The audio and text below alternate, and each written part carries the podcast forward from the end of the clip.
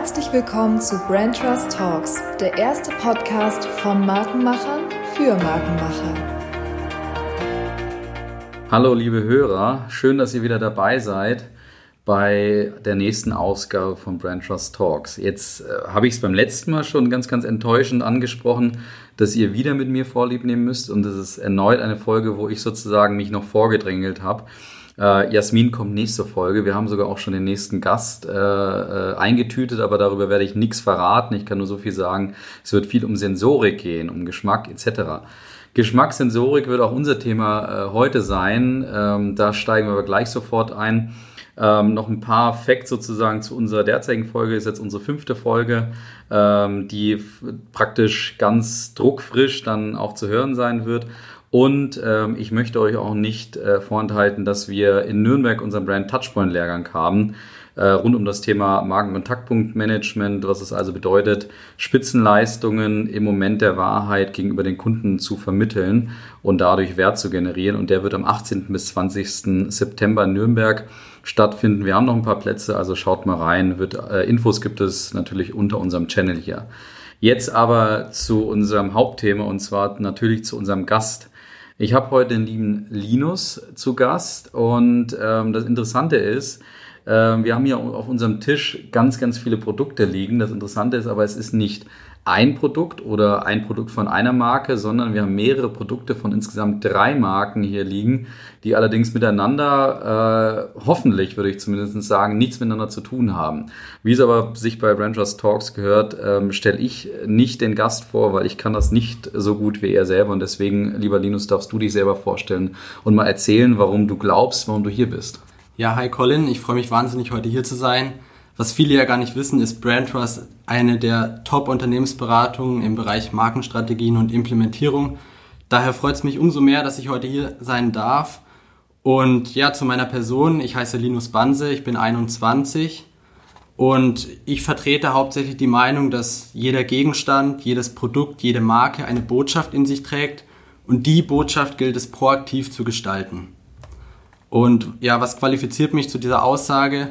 Ich habe innerhalb der letzten zwei Jahre drei Marken aufgebaut. Zwei Marken davon sind im Kosmetikbereich.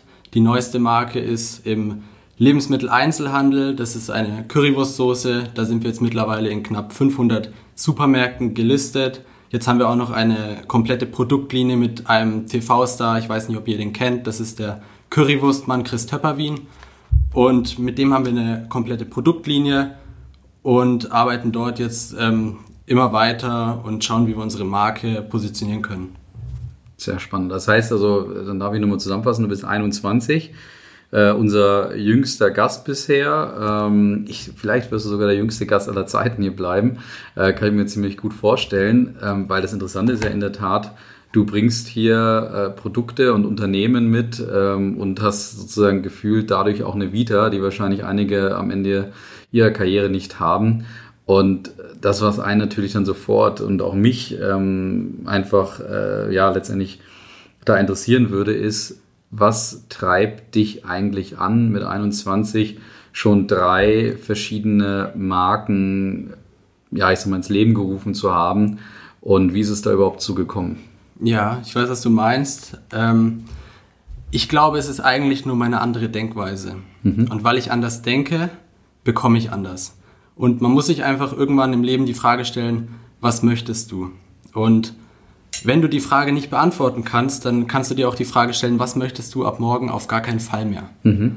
Und bei mir war es eben so, ich war ein miserabler Schüler. Ich war zwar im Gymnasium, aber ich hatte ähm, immer in Mathe eine 5, in Deutsch eine 5, in Biologie eine 5, in Physik war ich auch nicht gut.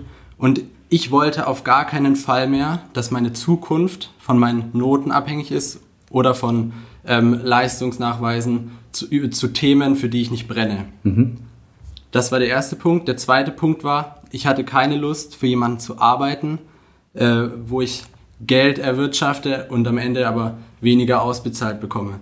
Das klingt zwar egoistisch, aber es ist erstmal mein grundsätzlicher Anspruch. Mhm. Zumal ähm, ist man dann auch nicht ähm, flexibel. Das heißt, wenn ich um 14 Uhr zum Friseur gehen möchte, dann will ich mich nicht rechtfertigen, sondern ich möchte es machen. Aber auf der anderen Seite möchte ich auch um 22 Uhr den Laptop anschmeißen, wenn ich das Gefühl habe, dass die eine oder andere Aufgabe noch nicht weit genug mhm. vorangeschritten ist.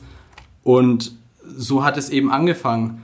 Und ähm, jeder hat es ja selbst in der Hand. Und das Problem ist bei den meisten, wir fangen erst an, etwas zu verändern oder zu handeln, wenn was fehlt. Das heißt, wann räumst du deinen Kleiderschrank auf, wenn du deine Sachen nicht mehr findest, wenn du nicht mehr weißt, was du anziehen sollst? Wann kaufst du dir ein neues Auto, wenn, wenn du einen Unfall hattest oder wenn der TÜV nicht mehr mitmacht? Mhm. Also wenn es an Mobilität fehlt. Und du musst dich einfach fragen, was fehlt. Und wir haben mit 16 Jahren schon angefangen, also weil ich ja, ich bin ja Designer und ähm, ich habe ich hab mit 16 Jahren schon angefangen, äh, Werbeagenturjobs zu machen, weil mein Onkel war auch, äh, ist auch selbstständig und für den haben wir dann angefangen, so ähm, Webseiten, Flyer, alles, was äh, der Bedarf war, zu machen. Und ähm, dann hatten wir halt Kunden und wir dachten uns, irgendwie ist es blöd, immer Zeit gegen Geld zu tauschen. Das heißt, mein Lohn ist an meine persönliche Zeit gebunden. Und dann hatten wir den Gedanken, wenn wir ein Produkt zehnmal verkaufen, dann können wir es auch hundertmal verkaufen, aber es ändert sich nichts an meiner persönlichen Zeit. Und dann haben wir damals eine, einen Online-Shop verkauft. Das waren 1000 Euro. Mit 16 Jahren war es viel Geld, aber eigentlich ist es mittlerweile echt wenig. Und dann haben wir nicht äh, das Geld auf die hohe Kante gelegt, sondern wir haben davon bei Alibaba, also in China, Rasierer bestellt. Mhm. Ähm, ganz traditionell, also ganz normale Rasierer, die äh, die man in so einen Gehänge reinhängen konnte, mit Dachshaarpinsel, mit Rasierschale. Und wir wollten mit der Mark Marke Bartkaiser ähm, in, in diesen Gentleman-Bereich reingehen. Obwohl wir zu der Zeit nicht mal Bartwuchs hatten, allerhöchstens Intimbehaarung. Und dann ähm, haben aber die China-Produkte unseren Anspruch nicht erfüllt, weil wir eigentlich immer so in das Premium-Segment reingehen wollten. Und dann hatten wir die Marke angemeldet und dachten uns, okay, wir müssen was machen, was günstiger ist. Und das war dann für uns die Kosmetik in dem Bereich. Und so haben wir gestartet, uns da reinzulesen, geschaut, was brauchen wir. Und ähm, das war dann die Geburtsstunde vom Bartkaiser mit den ersten Bartölen. Und da haben wir mhm. dann auch die Produktlinie kontinuierlich erweitert. Mhm. Aber dann ist ja ein Thema, du redest ja immer in der Wir-Form. Steht dahinter jetzt ein, ein großes Unternehmen oder, oder äh, mit wem machst du das eigentlich äh, zusammen? Also dahinter steht ein UG haftungsbeschränkt. Ähm, ich mache das Ganze mit meinem Bruder und äh, wir haben auch ähm, ein paar Gesellschafter drinnen, weil wir auch natürlich Geld brauchten zu einem gewissen Zeitpunkt, vor allem da, wo wir jetzt mittlerweile sind im Supermarkt. Ähm, genau, das ist so das Team. Okay. Aber dann lass uns doch mal vielleicht deine oder eure Produkte und Unternehmen so ein bisschen den Hörern vorstellen. Also du hast jetzt eben schon über, über Bartkaiser gesprochen und äh, ja, vielleicht gehen wir mal von denen ausgehen, weil das war jetzt, wenn ich das richtig verstanden das erste. Das erste. Ne? Okay. Dann ähm, Bartkaiser muss man sich vorstellen, Premium-Positionierung. Wir haben Bartöl für also mit 20 Millilitern für 19 Euro. Das ist ungefähr so viel wie äh, ein äh, Parfüm von einer Designermarke. Und dann Nordic Essence ist aus Bad Kaiser entstanden, weil wir damit Produkte entwickeln konnten, die aber für eine andere Zielgruppe bestimmt waren. Und da haben wir eben, ähm, ja, das ist Naturkosmetik. Wir haben äh, einen sehr naturbewussten Kunden, der vielleicht auch Allergien hat, also hauptsächlich Frauen. Und dann haben wir ähm, Quick and Curry.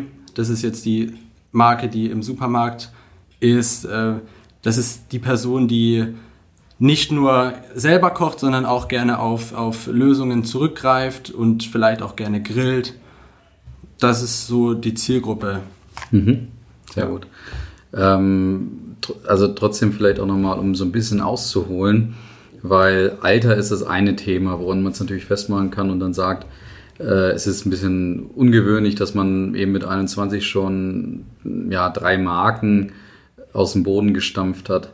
Das Spannende ist ja vielleicht nochmal auch so ein bisschen zu deinem aktuellen Werdegang. Äh, ich glaube, du, wenn ich es richtig verstanden habe, du studierst ja noch nebenbei. Genau, ich studiere, ich habe jetzt das sechste Semester fertig gemacht, ich komme jetzt ins siebte und mache da meinen Bachelor-Abschluss im Studiengang Mediendesign. Okay, wo?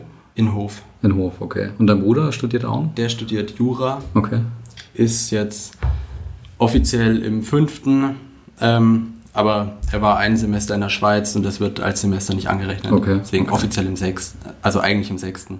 Weil ich habe ja über meinen äh, studentischen Werdegang habe ich ja das ein oder andere Mal hier schon gesprochen, auch wenn wir noch nicht ganz so viele Folgen hatten.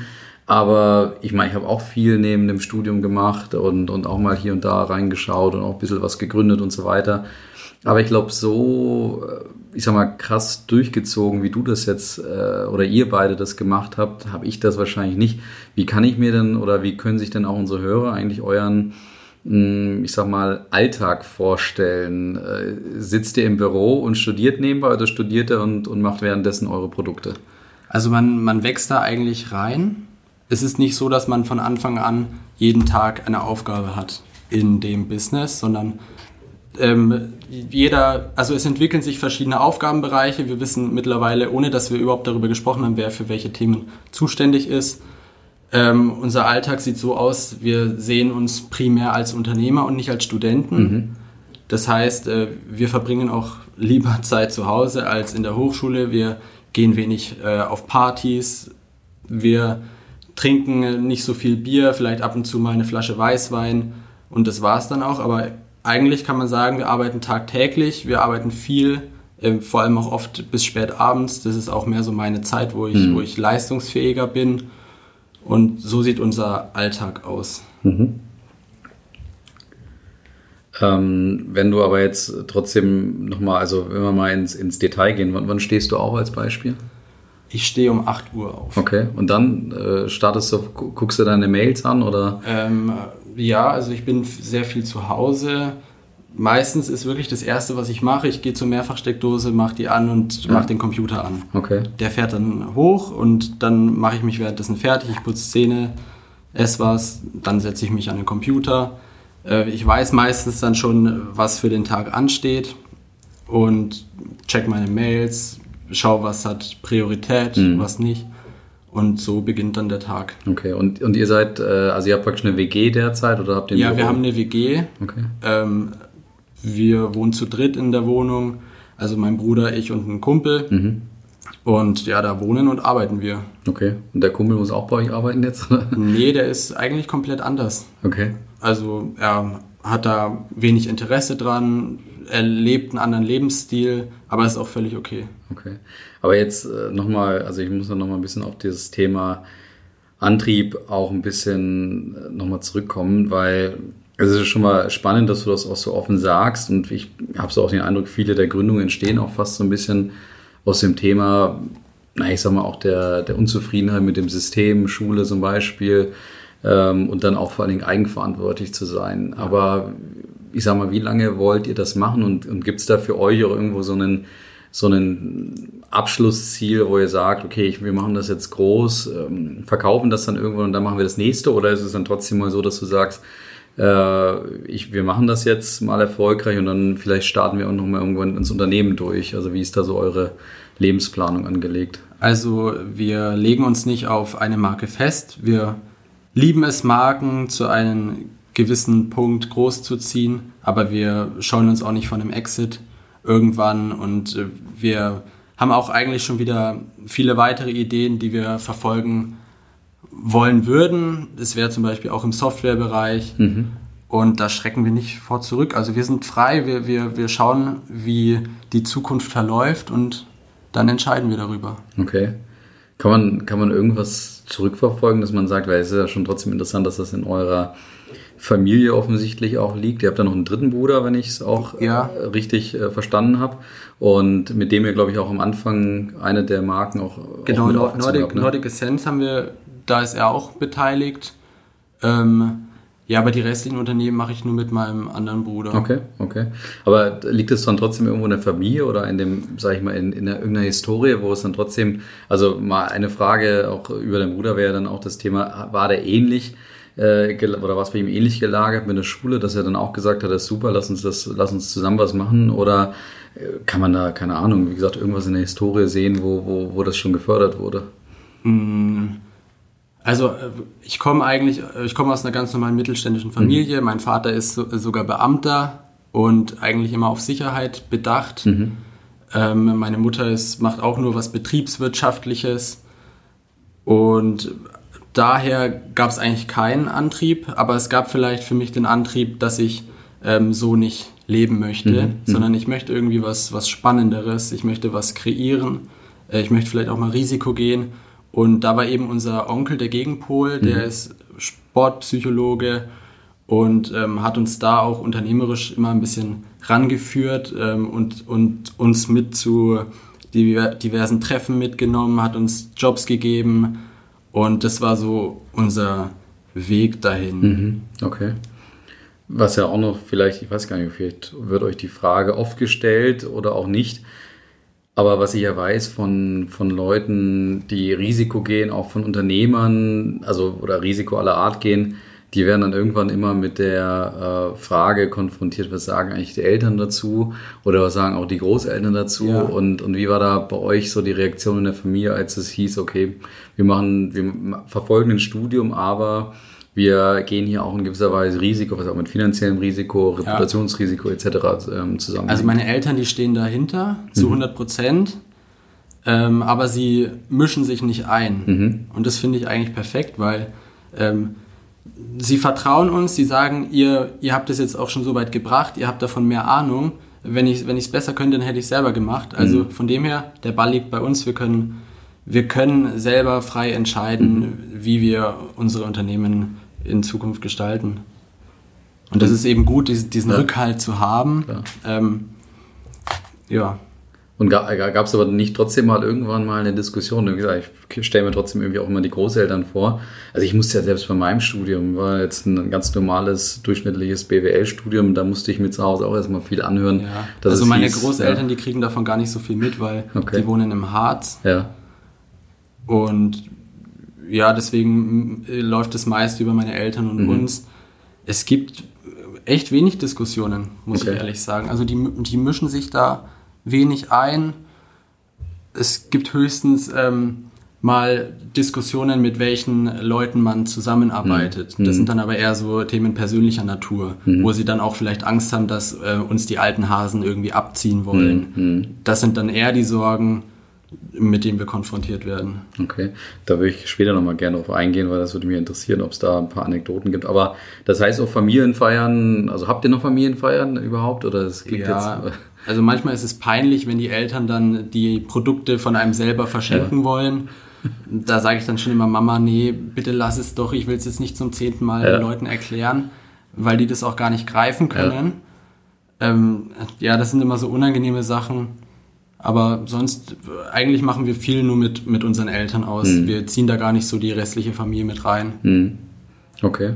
Aber dann lass uns doch mal noch ein bisschen mehr jetzt in die, in die Produkte einsteigen, weil insbesondere das, du hast ja selber auch im Vorgespräch gesagt, dass das, äh, sag mal, Quick und Curry ähm, so jetzt so gerade das Produkt oder die Marke ist, die auch am meisten Aufmerksamkeit gerade äh, braucht. Und ähm, erklär uns mal noch mal ein bisschen äh, die, die Story dahinter, weil es war jetzt ja auch nicht so, dass äh, Quick and Curry äh, oder beziehungsweise diese, gerade diese Partnerschaft mit, mit dem Töpper Wien sozusagen jetzt äh, irgendwie schon alles vorher geplant war, sondern es war ja mehr Zufall, wenn ich es richtig verstanden habe. Ja, also die Kooperation mit dem Currywurstmann war eher Zufall. Also erstmal grundsätzlich zum Start von Quick and Curry. Äh, Wir sind die jungen Studenten, wir lieben einfaches Essen und wir haben einfach irgendwann festgestellt, ähm, dass es im Supermarkt keine richtige Lösung für Currywurstsoße gibt, obwohl Deutschland äh, das Land für Currywurst ist. Es werden so viele Currywürste jährlich gegessen. Und da haben wir dann angesetzt und haben geschaut, was wir für Lösungen kreieren können. Ähm, dann war die Trockenform für uns perfekt, weil das Produkt hat überhaupt keine, also MHD-Probleme. Mindesthaltbarkeit liegt immer bei einem Jahr. Ähm, dann, wir brauchten keine Kühlung, was ja auch ein hoher Kostenfaktor ist. Und die Produkte nehmen nicht so viel Platz weg, weil der, da fehlt ja der Wasseranteil. Und ähm, so haben wir dann gestartet. Dann sind wir mit unseren ersten Beuteln Quick and Curry in die ersten 350 Supermärkte reingekommen. Das war auch noch ein größerer Beutel, als er jetzt hier steht. Das waren 225 Gramm, die haben ein Liter Soße ergeben. Es war echt viel, aber für uns war es äh, noch nicht preislich lohnenswert. Kleinere Beutel zu machen, weil die dann in der Herstellung teurer wären. So haben wir gestartet. Jetzt haben wir das Ganze optimiert. Wir haben jetzt eben die neue Produktlinie. Also der Currywurstmann, der folgt auf Instagram dem Hashtag äh, Currywurst und ist dann so darüber auf unsere Instagram-Seite Quick and Curry gestoßen und hat dann festgestellt, okay, das sieht alles professionell aus und vielleicht können sich da irgendwelche Synergien ergeben. Und dann haben wir uns in München getroffen, haben das ganze Thema bequatscht, haben festgestellt, wir, wir, haben, ähm, wir, wir sind uns menschlich sympathisch, wir haben die gleichen Vorstellungen ähm, von dem Business und was man als nächstes für Produkte machen kann. Wir haben die, die Struktur haben wir schon gebaut, also wir können alles im Bereich Gewürze machen. Ähm, und dann haben wir gestartet. Wir haben auch schnell gestartet, was ja auch dann immer sehr fehleranfällig ist. Und wir haben das dann innerhalb von, ich glaube, drei Monaten ähm, realisiert mit Entwicklung, Design, Produktion. Und ja, jetzt sind wir wieder in wesentlich mehr Supermärkten, weil die Marke Currywurstmann hat natürlich nochmal ein höheres Interesse in der Gesellschaft als Quick and Curry, was nicht so bekannt ist. Das heißt, die Zielgruppe ist eigentlich die gleiche, also von, von Quick and Curry und den Currywurstmann-Fans, aber die Interessensgruppe ist wesentlich höher. Okay, das muss ich jetzt mal für mich verstehen. Also du hast wesentlich mehr Leute, die interessiert sind daran, die Soße vom Currywurstmann zu testen, als von den zwei Studenten. Okay. Ja, gut, das stimmt. Ich weiß nicht, wie tief du im Thema Currywurstmann drin bist, aber er ist ja, ausge er ist ja ausgewandert Ja. nach LA Ja. und hat da Currywurst Food Trucks Ja. eröffnet. Okay. Und ähm, ja, das war eben unter Begleitung von Goodbye Deutschland. Ja. Und viele kennen ihn halt von den Currywurst Food Trucks. Mhm. Und da gibt's ja auch die, die seine einzigartige Currywurstsoße. Mhm. Und viele wollen halt einfach wissen, wie schmeckt diese Soße. Hm, Okay. Ja. Und ja, so, so haben wir dann jetzt eine wesentlich höhere Interessensgruppe an Mhm. dem Ganzen.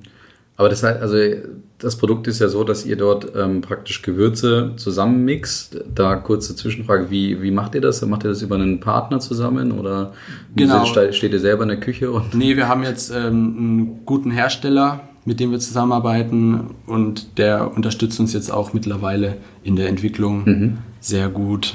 Und so läuft es ab. Der, über, äh, der übernimmt auch die Logistik für uns an die Supermärkte. Also das ist ja auch super, dass wir das nicht zu Hause Ja, in der klar. Garage lagern müssen. Ja. Ähm, ja, da passieren halt manchmal dann solche Dinge. Wir haben Displays, also Zweitplatzierung im Super, für den Supermarkt äh, bestellt. Ja. Und das waren, wir wussten das selber nicht, das waren 23 Paletten. ja. Und dann gab es eine, einen Fehler ähm, in der Lieferanschrift und Ja. dann kam so ein Sattelschlepper zu uns in Bayreuth vor die Wohnung und hat gefragt, wo er die 23 Paletten abstellen kann. Ja, dann musste man dem erstmal erklären, dass er 600 Kilometer weiterfahren muss Okay.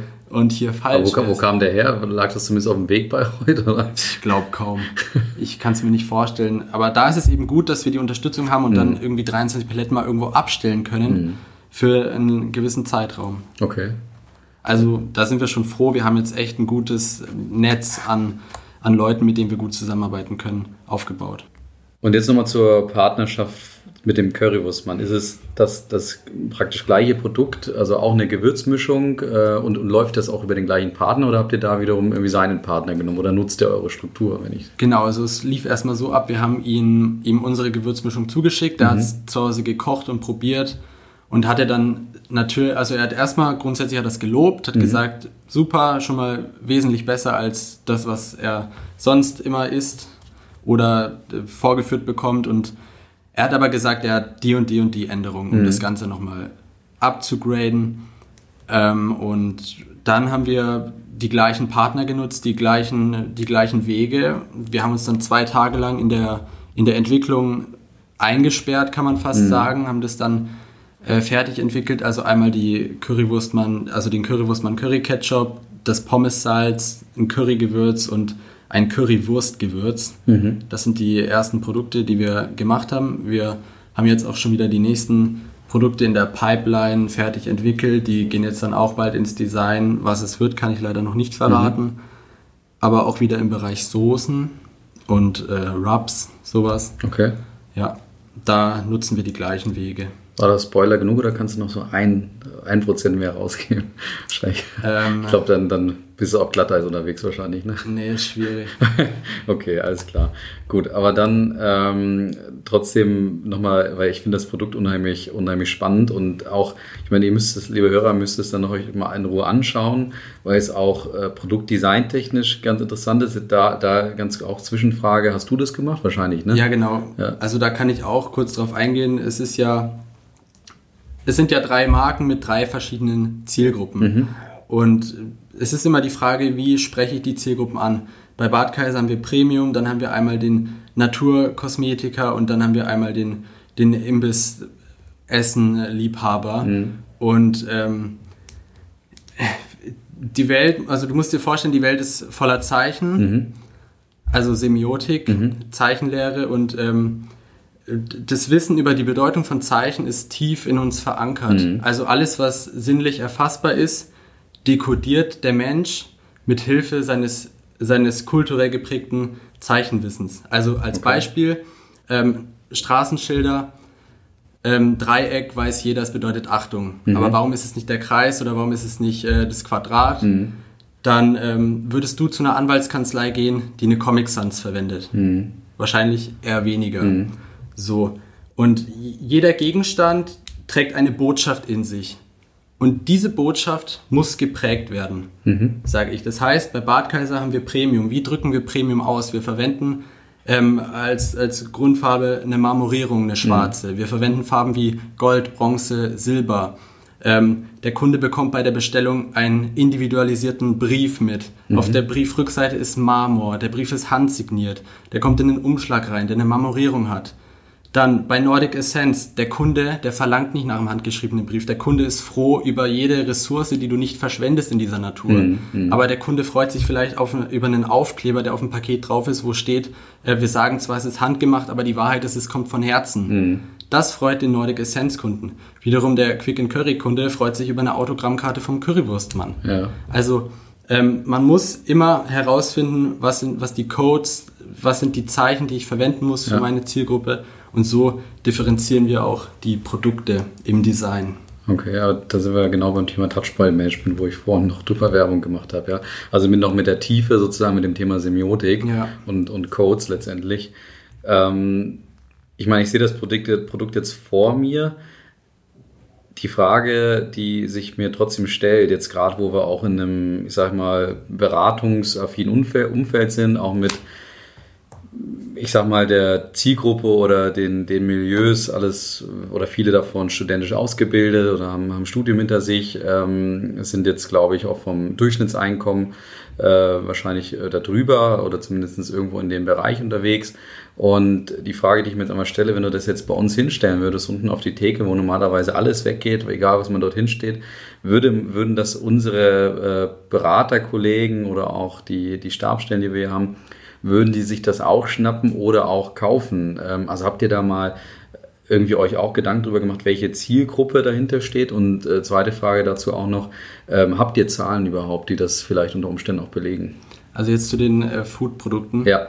Also erstmal, ob ihr das greifen würdet, wahrscheinlich schon aus Neugier. Mhm.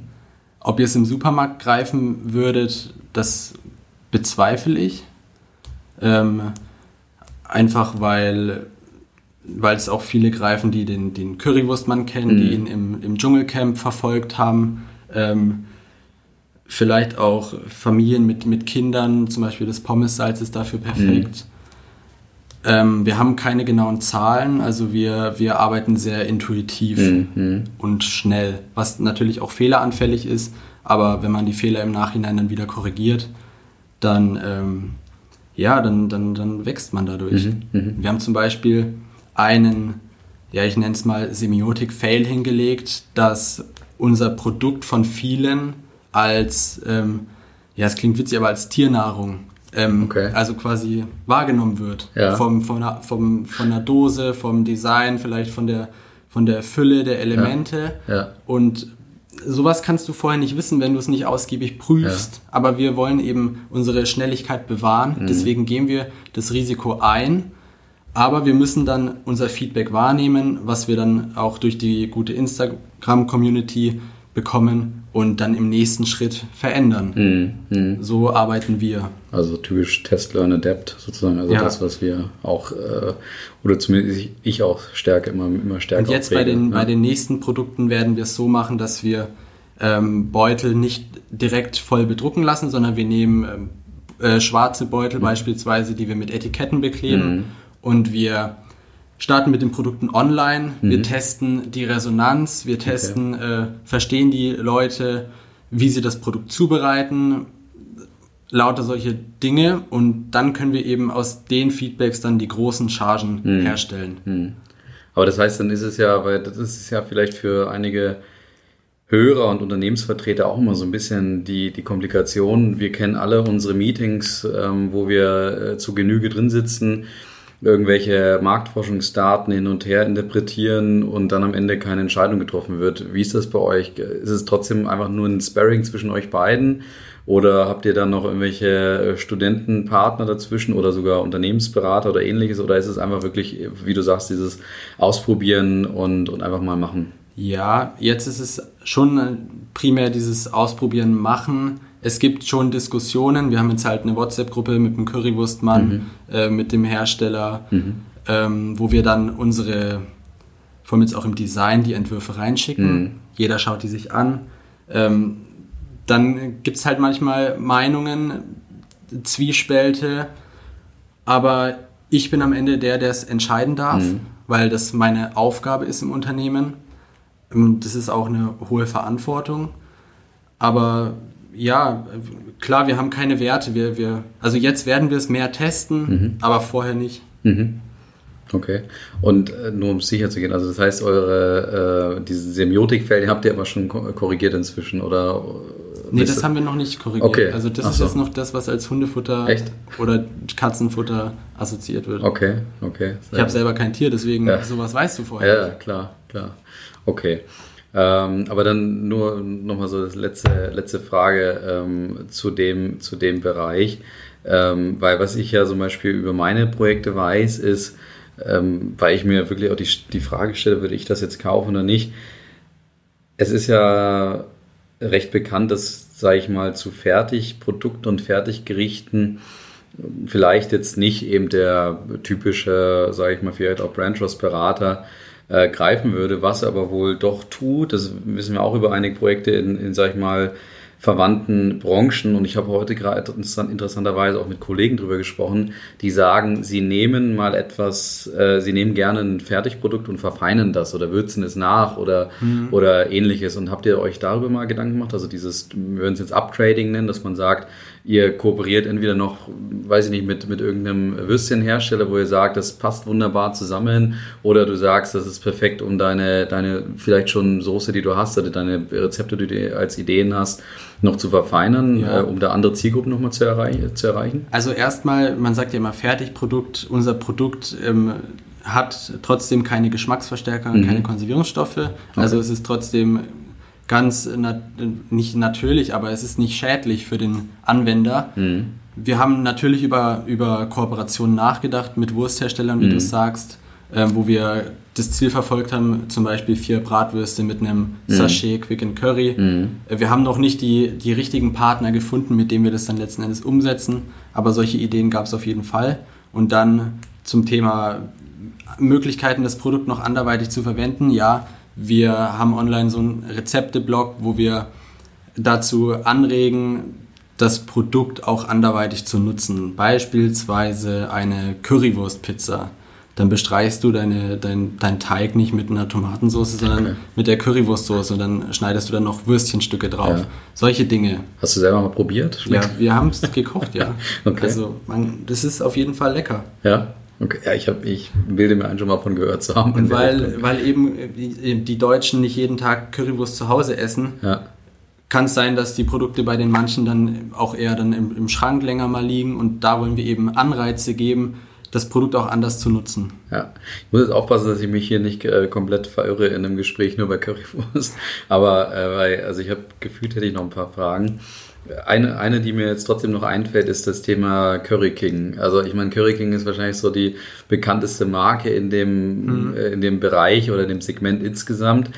Äh, Also klar, es ist ein anderes Produkt, aber trotzdem ähm, setzt ihr oder differenziert ihr euch da in irgendeiner Form nochmal von, auch von den, von den Leuten, die vielleicht zum Curry King greifen würden, rein zielgruppentechnisch? Ähm, ob wir uns zielgruppentechnisch differenzieren, das kann ich leider nicht sagen. Wir haben keine großartigen Experimente gemacht, aber was ich sagen kann, ist, dass äh, wir oft das Feedback bekommen, dass jeder, ähm, dass jeder Kunde irgendwie eine andere Wurst mhm. bevorzugt. Mhm. Das heißt, äh, in Franken ist es eine Fleischwurst, in, in, ähm, im Ruhrpott ist es eine Rostbratwurst, die Berliner mögen es ohne Darm. Mhm. Und da möchten wir dem Kunden selber die Entscheidung überlassen und deswegen bieten wir nur die Soße an. Ob wir uns unterscheiden von der, Quick, äh, von der Curry King Zielgruppe, mhm. keine Ahnung. Also wenn ich es mal, wenn, wenn ich mal interpretieren darf, dann würde ich glaube ich sagen ja, weil beim Curry King ist das Entscheidende, es ist eigentlich, es ist ja von der ganzen Gesamtverpackung etc so eigentlich verortet, dass du es kaufst und dich darauf einstellst, es ist jetzt in zwei Minuten zu Hause ja. oder ich weiß nicht wie schnell fertig und ich kann es dann am Abend irgendwie vom Fernseher essen. Und bei euch ist das Wir wollen so, mehr in die. Genau. Ja. Ja jetzt wo du sagst, also die Herleitung ist klar, wir wollen mehr in die Genussrichtung gehen. Mhm. Wir wollen, dass ein Pot Quick in Curry oder Currywurst, man Curry Ketchup äh, angerührt wird und in die Mitte gestellt wird mhm. und die Leute sitzen außen rum und dann okay. haben sie eine Wurst auf dem Teller und tun sich halt noch Soße drauf. Ja. So in die Richtung. Und inszeniert ihr das derzeit schon in die Richtung? Oder also jetzt über ich habe den Instagram-Account habe ich jetzt noch nicht angeschaut. also wir wollen weniger produktzentrierte mhm. Werbung machen. Wir wollen mehr in Richtung Emotionen wecken gehen. Wir ordnen uns selber dem, dem Wort lecker unter. Alles, was wir, mhm. was wir irgendwie teilen, soll das Wort lecker in sich tragen. Das Wording soll lecker sein. Wir wollen Emotionen wecken und das ist unser, unser Weg, den wir gerade da verfolgen. Und auch die Resonanz bei Postings, wo kein Produkt drauf ist, ist wesentlich höher bei uns, als wenn das Produkt drauf ist. Okay. Weil es weniger als Werbung wahrgenommen wird. Dann hast du mir jetzt ja gerade schon praktisch Überleitung äh, gerade serviert, äh, auch Wortwitz, ähm, zu dem Thema Einwortwert. Du hast jetzt über das Produkt äh, ähm, Quick and Curry gesprochen, mit dem Einwortwert lecker offensichtlich. Kurze Frage, bevor ich dann zu, dein, zu dir komme. Bartkaiser und Nordic Essence, habt ihr auch einen Einwortwert? Tatsächlich nicht. Okay, wäre noch ein Potenzial. Ne? Ja, da okay. ist auf jeden Fall noch Potenzial, aber intuitiv haben, äh, haben wir die Marken schon in, in Richtungen gedrängt, dass mhm. es für den Kunden ziemlich klar ist, aber wir haben da noch nichts definiert. Okay. Aber dann jetzt mal zu dir. Äh, dein Einwortwert, wie würdest du dich denn mit einem Wort beschreiben? Ja, ich habe mir Gedanken gemacht. Ähm, ich finde, so ein, so ein Wort muss immer irgendwie Energie übertragen. Mhm. Ich dachte erst an, an an unermüdlich, aber da ist so dieses Wort Ermüdung drin mhm. und da fragt man cool. sich so, wie, wie lange wie lang hältst du noch aus? Ja. Und äh, dann dachte ich so an das Wort proaktiv, ja. weil, weil ich einfach äh, schon seit, seit fünf Jahren proaktiv handle. Mhm. Ich, ich überlasse meine Zukunft nicht dem Zufall, mhm. sondern ich handle, mich, es muss keiner herkommen und mich an die Hand nehmen und sagen, mhm. so, wir machen das jetzt so, sondern brauche ich nicht. Ich mache das selber so, deswegen würde ich sagen, proaktiv. Ja. Nee, stimmt. Äh, schöne Interpretation. Ein einziger Nachteil an dem Wort ist wahrscheinlich, es ist leicht anders besetzt, glaube ich, ne? weil so dieses Proaktive verbinden viele so damit, so dieses kurzzeitige, ich gehe mal auf einen eher äh, schneller oder forscher zu, als ich es normalerweise tun würde. Du, aber also ich kann deine Interpretation gut verstehen, weil mhm. auch, auch das Wort aktiv nochmal drin steckt sozusagen und das andere ist wirklich so proaktiv im Sinne von nicht auf die Leute warten, sondern einfach selber, selber in die Hand nehmen, selber einfach machen. selber in die ja. Hand nehmen, so interpretiere ich das Wort. Okay. Ähm, du hast jetzt ja vorhin schon, da hat man auch sofort bei dir eine fast eine Stimmungsveränderung im positiven Sinne nochmal gemerkt. Ähm, du hast sehr leidenschaftlich eigentlich über das Thema Semiotik und, und Codes gesprochen. Und du weißt, wir haben ja auch immer die Frage, was denn dein, deine Leidenschaft für das Thema Marke geweckt hat. Kann man das sagen, dass es irgendwo mal so eine Initialzündung oder so ein Ereignis gab, wo du gesagt hast, okay, da ist es mir klar geworden, eigentlich muss ich was mit Marke tun?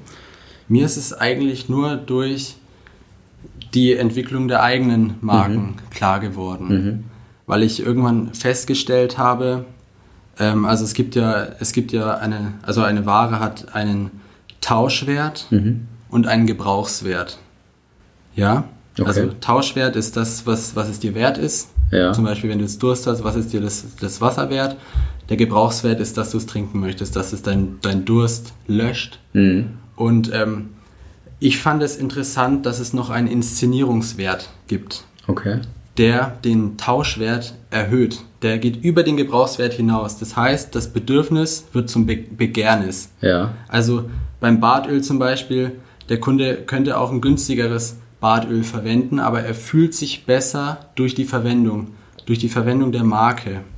Ja. Und das hat so mein Interesse daran geweckt und mein Interesse geweckt, damit auch zu spielen. Also mhm. dieses Wissen für sich zu nutzen, Dinge so zu inszenieren, wie es die Sache verlangt. Aber das ist insofern jetzt ganz, ganz interessant, was du beschreibst, dass ich persönlich, jetzt kann ich mich outen, als, als äh, jemand, der da entsprechend nicht so viel Ahnung hat, was eigentlich nicht der Fall sein kann, wenn ich den Job mache, den ich hier mache. Aber ich habe die Erklärung, habe ich ehrlich gesagt noch nie gehört. Also ich kenne emotionaler, rationaler Nutzen und wir, wir kennen alle die, die ganzen Bücher, die an den Universitäten hoch und runter gebetet werden, wo das, was du gerade beschreibst, eigentlich genau in anderen Worten drinsteckt, aber halt mit sehr, sehr ich sag mal, theoretischen äh, Worten und Metaphern. Wo hast du, wo hast du dieses Beispiel auch das also, gelernt? Also, also Tauschwert und Gebrauchswert wurde von Karl Marx geprägt mhm. In einem Buch, ich glaube, das hieß Das Kapital. Okay.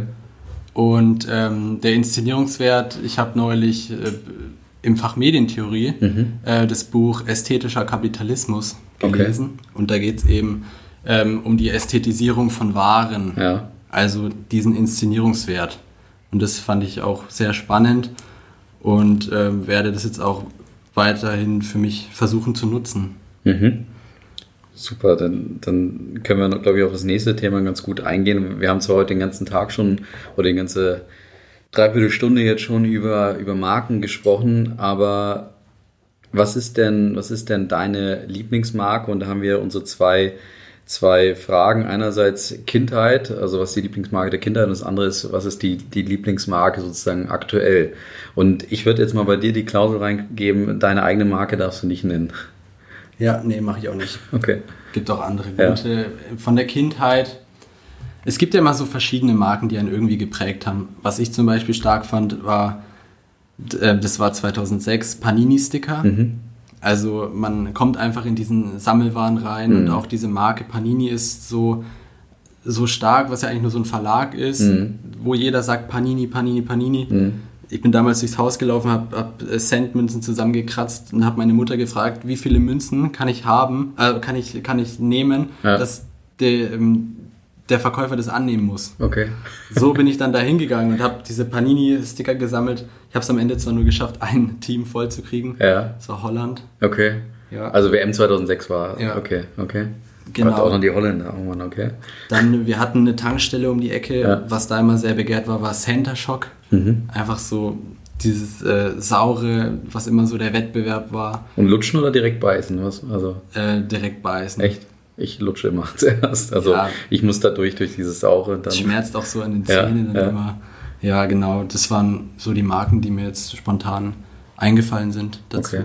Dann also hast du nur einmal ein Panini-Sammelbuch äh, gehabt, also nie während der Bundesliga oder so ähnlich? Nee, das nur bei der WM. Das ist ja spannend. Da müsste man jetzt auch nochmal reingehen, eigentlich äh, enger sozusagen in die Historie, weil also ich habe das bestimmt, boah, weiß nicht, vier, fünf, sechs Saisons mindestens äh, gesammelt und dann auch diese ganzen Euro-Dinger ja. oder, oder Weltmeister-Editions auch noch mitgenommen. Und ich weiß, dass ich ein, aber das muss ich mal suchen jetzt gerade, wo du sagst, weil ich glaube, das könnte irgendwann mal was wert sein. Eine, eins habe ich voll, aber Bundesliga. Ne? Also Bundesliga, ja. da sind dann 18, Nee, ich weiß nicht, warum es mich nicht anderweitig gecatcht hat. Ich hatte auch nie so viel, so viel Geld als Kind, deswegen. Ich auch nicht. Ja, und deswegen habe ich das dann nur bei der WM verfolgt. Ja. Aber es war cool, das halt mit den mit den in der Schule zu tauschen. Ja, genau. Wir hatten da direkt so einen Tante-Emma-Laden neben mhm. der Schule, wo wir dann immer hingegangen sind. Ist ja. wahrscheinlich ein Stück weit auch Zugehörigkeit zu einer Gruppe dann, ne? Also dieses gratis ja, ja, Tauschen in einer, in einer Pause, mhm. dann zusammenkommen. Ich habe auch früher, das war wirklich so, wir haben, ich habe mich auch mit Freunden oder Fußballkollegen auch nur zum, zum Tauschen am Nachmittag getroffen. Mhm. Ne? Also, äh, das war bei uns dann so mit, mit Pokémon-Karten ja. Yu-Gi-Oh! Ja, das, das war auch verrückt. Okay. brauchen wir gar nicht erzählen. Sehr gut. Und dann, okay, dann haben wir die, die Lieblingsmarke der Kindheit, haben wir, glaube ich, ganz gut ähm, jetzt analysiert bei dir. Was ist deine derzeitige Lieblingsmarke? Ja, ist auch wieder eine gute Frage, weil es gibt immer so von jedem Bereich eine Lieblingsmarke. Also wenn ich Sportkleidung brauche, dann habe ich da eine Lieblingsmarke. Wenn ich, wenn ich was essen möchte, gehe ich dahin. Ich, ich finde, was ich spannend finde, ist Ikea, mhm. weil Ikea hat es geschafft, die meisten Aufgaben auf den Kunden outzusourcen. Also du musst selber ins Lager gehen, mhm. dir da dein, dein, dein Zeug zusammensuchen und dann das Ganze zur Kasse fahren.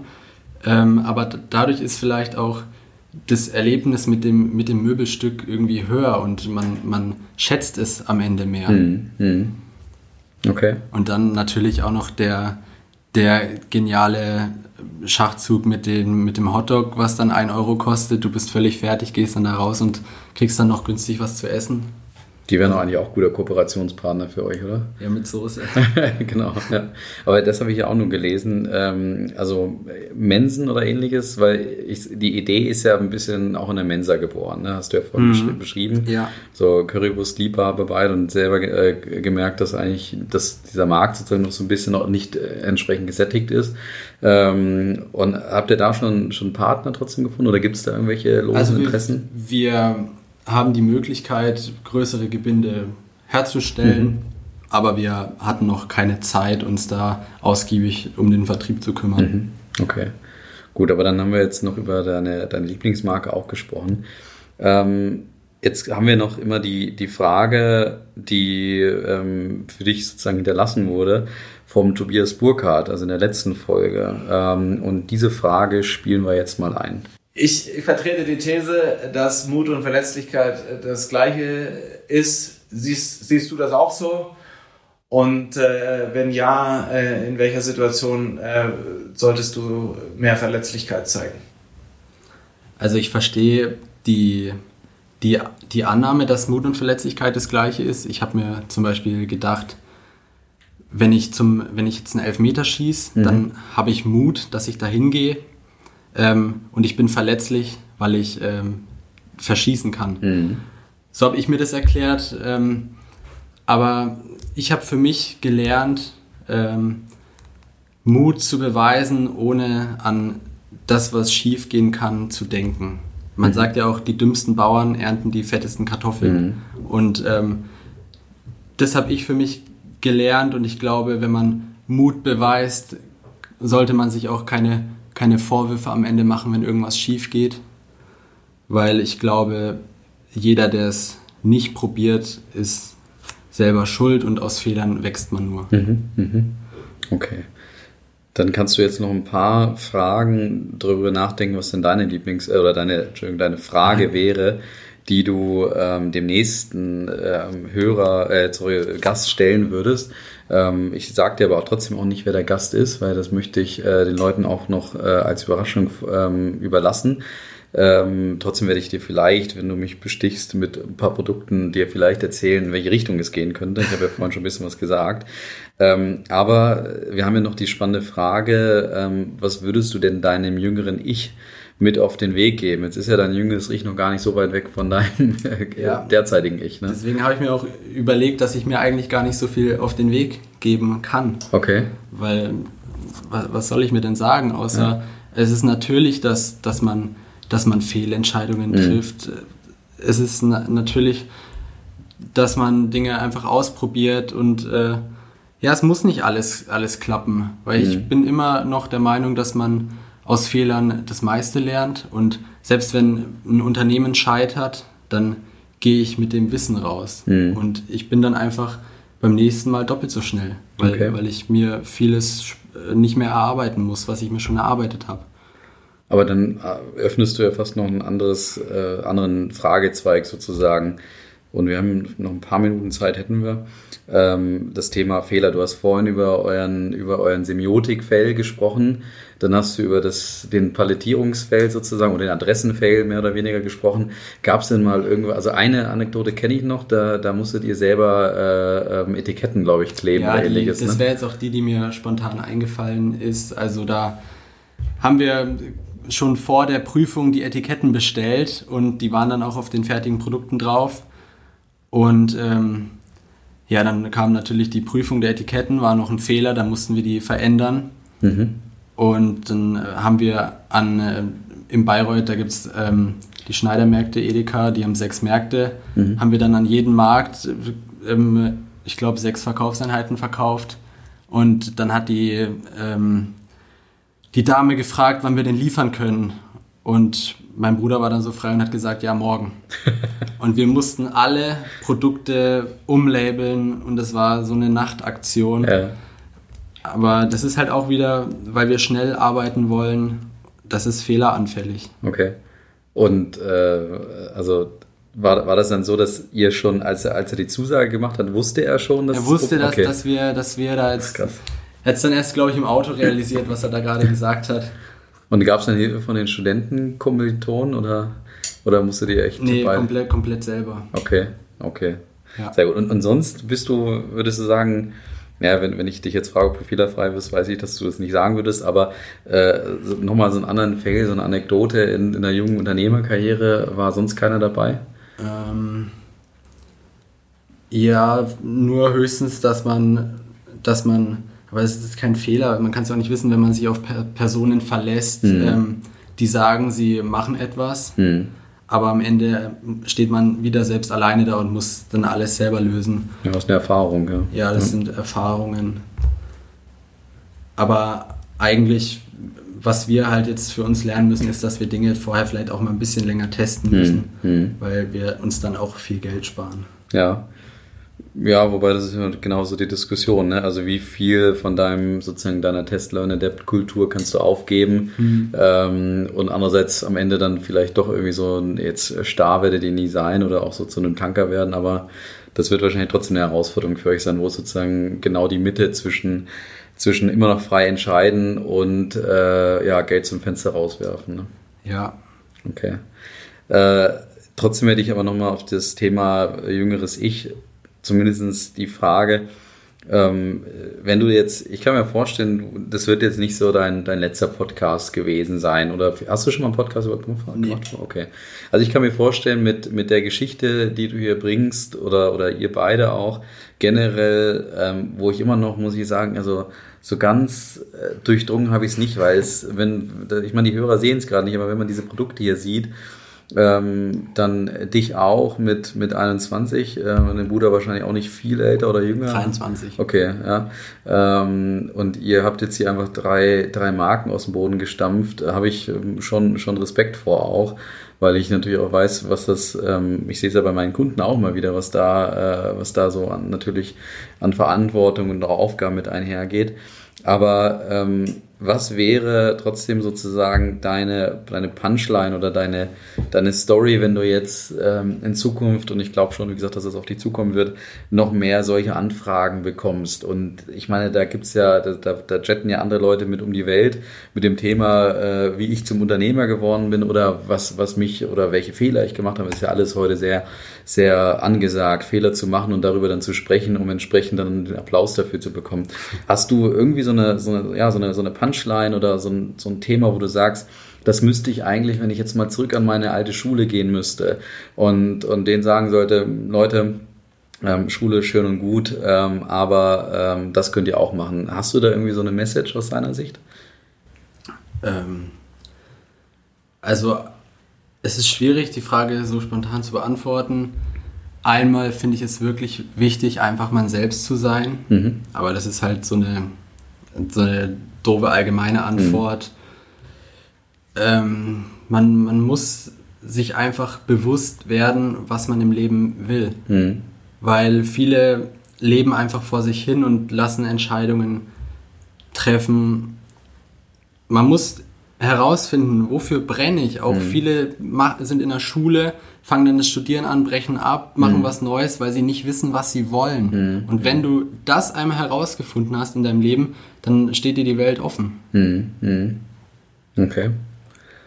Sehr gut. Dann sind wir, ähm, glaube ich, fast am Ende. Ich muss gleich noch mal ein bisschen meine, meine Fragen ähm, analysieren, aber du hast ja ein bisschen Zeit von mir bekommen, um mal zu überlegen, ähm, ja, welche Frage du denn dem nächsten Speaker stellen würdest. Und jetzt habe ich dir angeboten, kannst mich bestechen mit Produkten von euch, weil die doch sehr lecker aussehen. Ich weiß aber noch nicht, was ich nehme, ob ich Bartkaiser oder, oder Quicken Curry nehme. Jetzt musst du ja erstmal entscheiden, ob du mir überhaupt irgendwas gibst. Aber, das musst äh, du mit Philipp besprechen. okay, alles klar. ähm, dann die, die Frage ist, ist ja, was, was könntest du dem nächsten Speaker für eine Frage hinterlassen? Und ich sag mal so, er wird, er wird etwas mehr äh, Lebenserfahrung haben als du. Er wird ein, ja doch, ohne ihm zu nahe zu treten zu wollen, älter sein als du. Aber das habe ich ja schon gesagt, das wird keine Überraschung sein. Und er kommt aus, aus dem, ja, auch im weitesten Sinne aus dem Bereich ähm, der, der Lebensmittelgüter sozusagen. Mhm. Ja, also weil ich ja viel mit dem Thema Semiotik arbeite, mhm. wäre meine Frage, wenn du deiner Person eine Farbe zuordnen müsstest, welche wäre es und warum? Super, wunderbar. Ja, dann glaube ich, sind wir, ähm, sind wir mehr oder weniger am Ende. Ich habe trotzdem den Eindruck, wir hätten noch, noch äh, länger quatschen können. Ich, hoff, ich hoffe auch, dass ich nichts vergessen habe. Aber jetzt gebe ich dir nochmal die Möglichkeit. Haben, haben wir über irgendeine Marke zu wenig gesprochen? Weil wir haben jetzt natürlich viel über Quick Curry gesprochen. Ähm, war vielleicht ist, ist ja wie gesagt auch so ein bisschen euer, euer Star-Produkt in, in der letzten Zeit. Aber ja, das ist halt so, wir haben ja mittlerweile schon wirklich viele Erfahrungen und Learnings gemacht und ich, ich meine ja, wenn du dann ins nächste Unternehmen reingehst, mhm. du hast schon so viel Erfahrung von den Vorunternehmen und du kannst einfach wesentlich schneller wachsen, weil mhm. du die, du, du kennst die Schritte schon. Mhm. Und deswegen ist das jetzt unser aktuellstes, was natürlich auch ohne Überraschung dann am größten ist. Mhm. Mhm. Äh, genau, eine Frage, die noch ist, die, die Partnerschaft mit dem äh, Currywurstmann, du, ich finde es auch immer interessant, dass du immer seinen Namen rumschippst, sozusagen. Also er scheint ja schon eine Marke auch äh, geworden zu sein. Er ist dich. eine absolute Marke. Ja, also ich habe wenig mitbekommen. Da sitzt dann auch wieder der falsche Gesprächspartner für, für dich, weil Jasmin ist ja ähm, bekennende Dschungelcamp. Äh, Zuschauerin und die wird zu ihm bestimmt ganz viel äh, erzählen äh, oder hätte erzählen können sozusagen. Ähm, aber ist die Partnerschaft vor oder nach dem Dschungelcamp entstanden?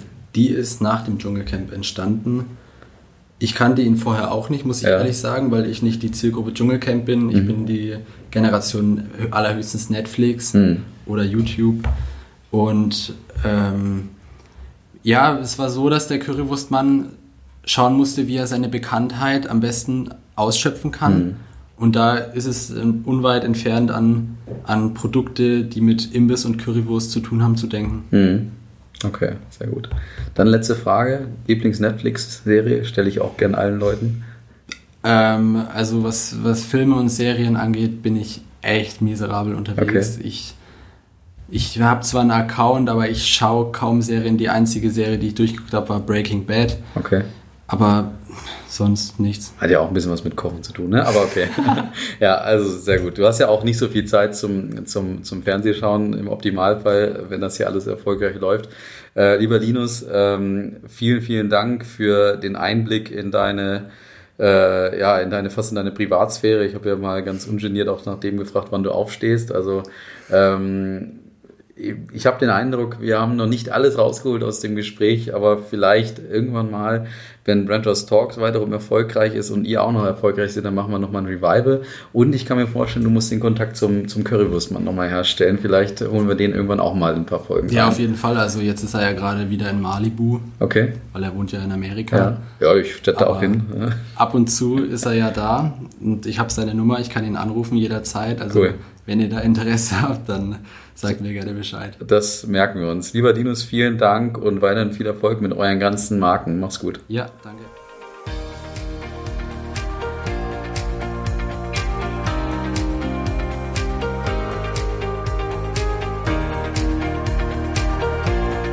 Vielen Dank fürs Zuhören. Wenn es dir gefallen hat, abonniere unseren Kanal oder hinterlass uns einen Kommentar. Wir freuen uns auf dich.